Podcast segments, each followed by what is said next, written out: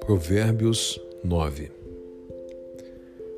A sabedoria já edificou a sua casa, já lavrou as suas sete colunas, já abateu seus animais e misturou seu vinho, e já preparou a sua mesa. Já ordenou às suas criadas e está convidando desde as alturas da cidade, dizendo: Quem é simples, volte-se para cá. Aos faltos de senso diz: Vinde, comei do meu pão e bebei do vinho que tenho misturado. Deixai os insensatos e vivei, e andai pelo caminho do entendimento. O que repreende o escarnecedor toma afronta para si, e o que censura o ímpio recebe a sua mancha. Não repreendas o escarnecedor, para que não te odeie. Repreende o sábio, e ele te amará.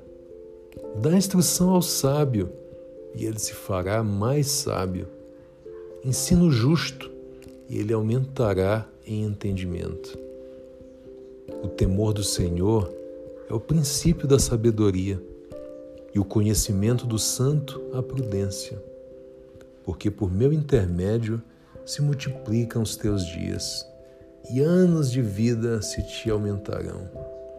Se fores sábio, para ti serás sábio, e se fores escarnecedor, só tu o suportarás.